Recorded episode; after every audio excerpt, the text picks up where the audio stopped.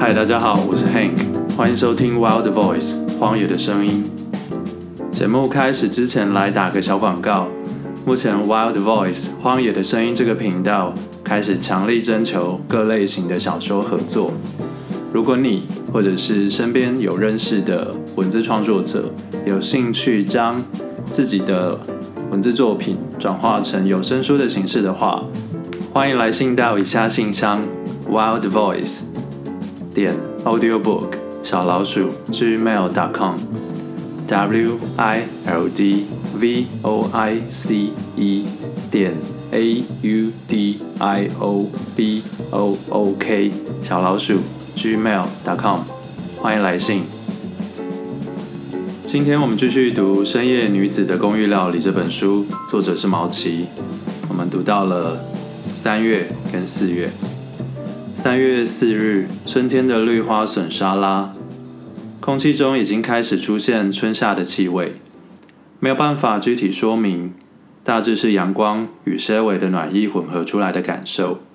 天使暖，街头樱花的花苞蓄势待发。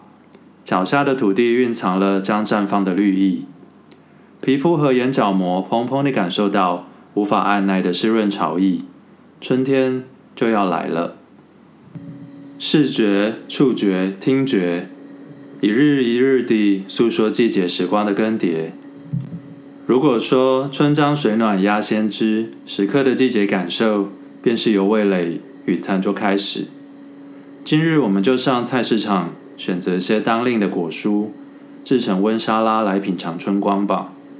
温沙拉的好处是，跟一般沙拉比起来，里面多了些温热的食材，吃起来没那么生冷。但是放冷了入口也很好吃。如果拿来当便当，蔬菜也不会因为余热显得烂熟。初春的特选食材是绿花笋、樱桃萝卜、柑橘科果实。春天的绿花笋很好吃，鲜活碧绿颜色，前面带着小花穗，有十字花科蔬菜吃起来的纤维健康感。名字叫做笋，是取其尖端新发的部位得名，口感又嫩。有时菜市场还会卖已经剪好的，回家只要清水清洗，烫过盐水就很好吃。也或者加点蒜片，锅中油热了清炒。断生了就起锅，沾上镬气也十分美味。不过我们这次换个做法，加上其他春季食材搅和搅和，拿来拌沙拉。樱桃萝卜个头又小又圆，红彤彤的拇指大小，煞是可爱。整颗吃其实有点辣，可以用糖跟醋腌成渍菜吃。但这种做法外头的樱桃粉红色会消退些，变成白白的萝卜躺在粉红色的酱汁中，有点扫兴。换个方法，拿削皮刀把樱桃萝卜片成薄片，辣感大幅下降，配色点睛又脆口。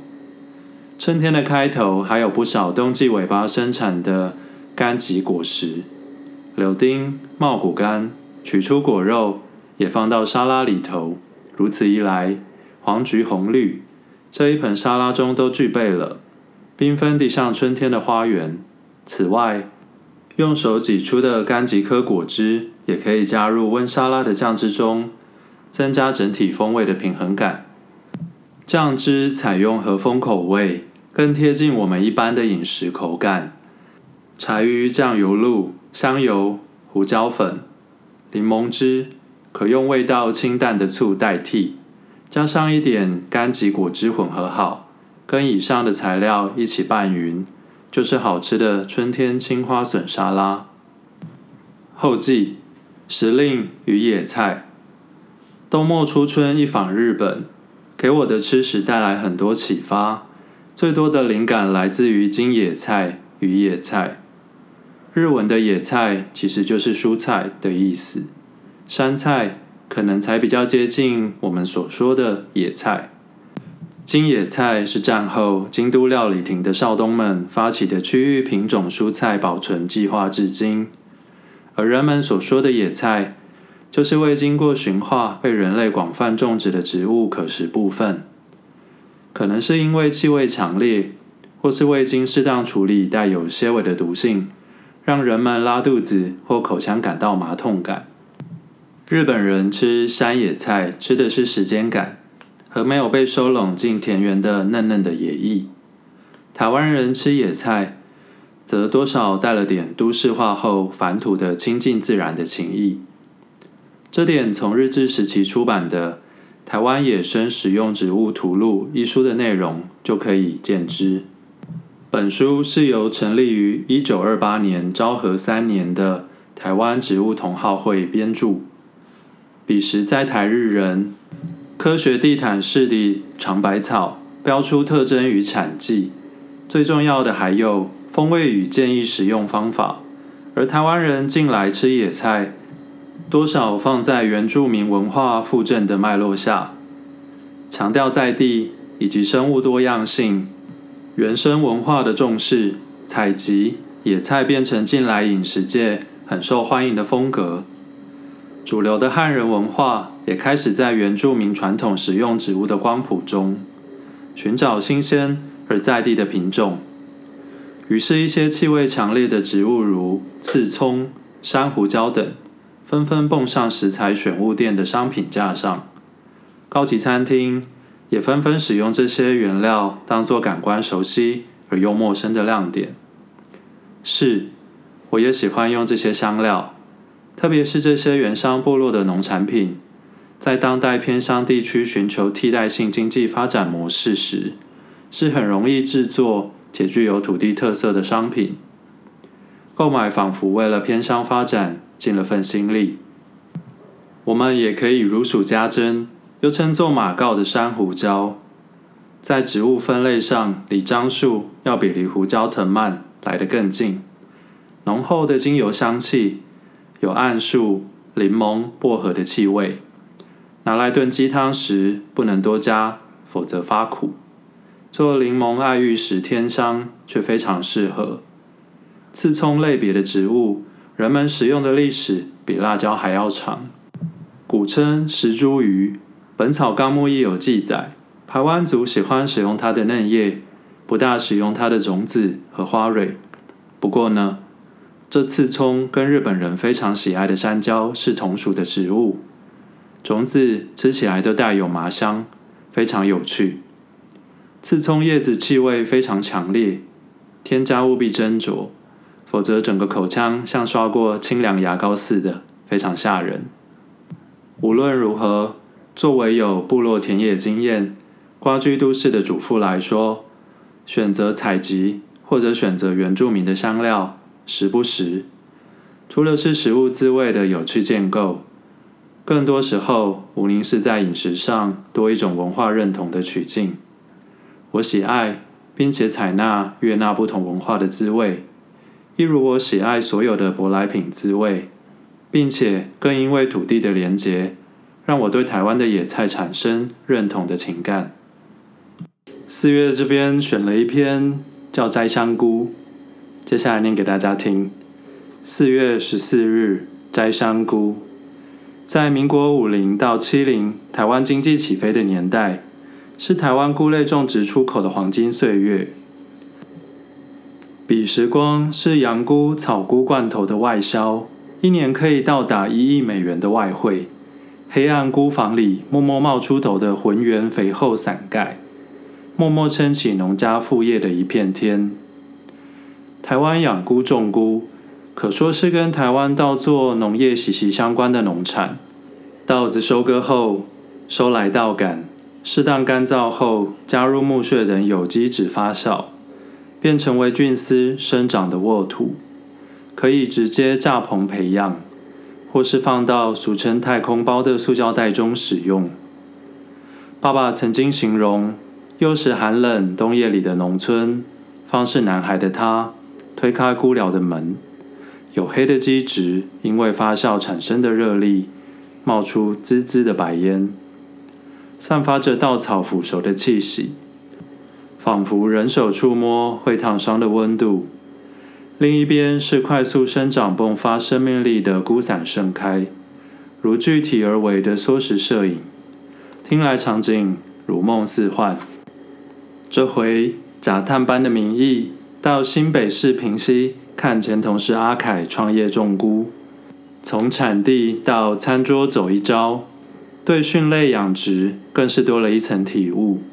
阿凯和他的伙伴想使用台湾无毒的农业废弃物，比如无毒农田的稻杆、高温萃取后剩余的咖啡渣、竹屑来当做培养的基质。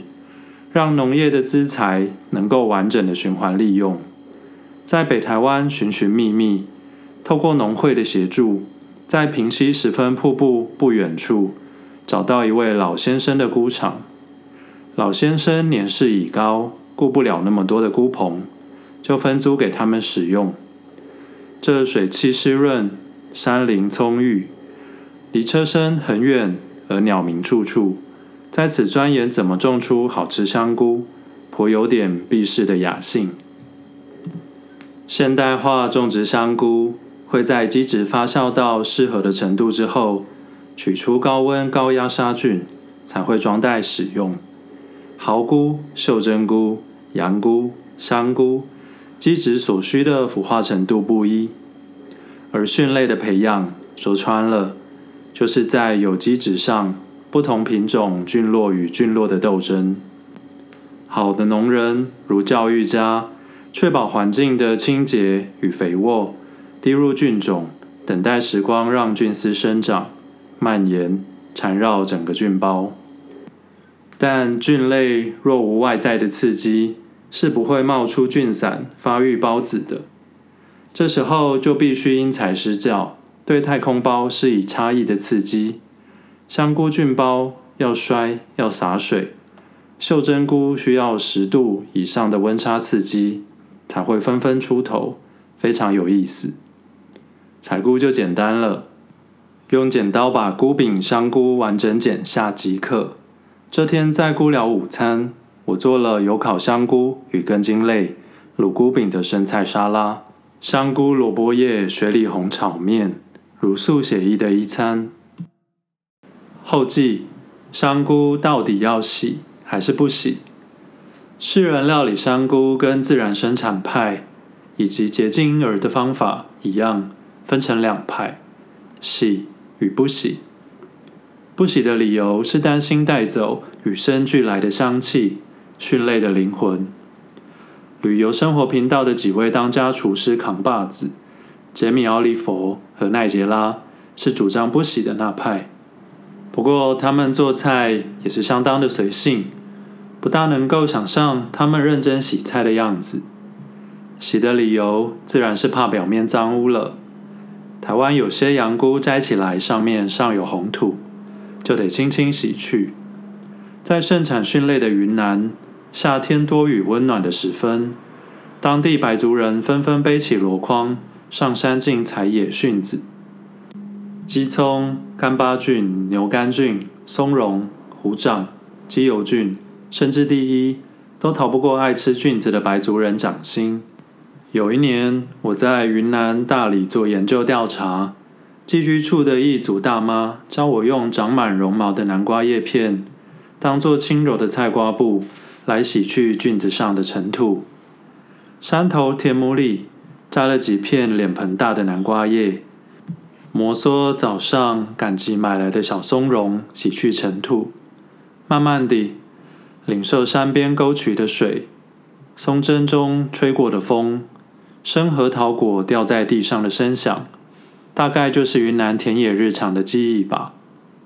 蕈类我还是喜欢吃有点香气的，比如我觉得白金灵菇空有口感而无滋味，吃过一次就不想再试。在台湾，干货甚至用的比鲜货多，拿来做汤头、炊饭很方便。要留心的是，蕈类普遍普林比较高，在家里要考量长辈们的身体健康，得节制使用。今天这集就做到这边，感谢大家的收听。不知道大家在读这本书的时候，有没有觉得肚子特别的饿，咕噜咕噜的叫？以及回想起小时候特别喜欢吃的某一种食物，以及关于食物的特殊记忆呢？如果有的话，也欢迎听众到 Apple Podcast 上面《荒野的声音》（Wild Voice） 这个频道留言给我们，与我们分享你对于食物以及食物的记忆有什么样特殊的经验。另外，也欢迎听众留言跟我们说，觉得这个频道哪方面可以做一些改进，或者是哪一些是已经做得不错的了。我们欢迎所有人的来信，请寄到 Wild Voice 点 audiobook 小老鼠 gmail.com。或者是直接留言在 Apple Podcast《荒野的声音》Wild Voice 这个频道来告诉我们。好的，我们今天就做到这边，欢迎下次再见。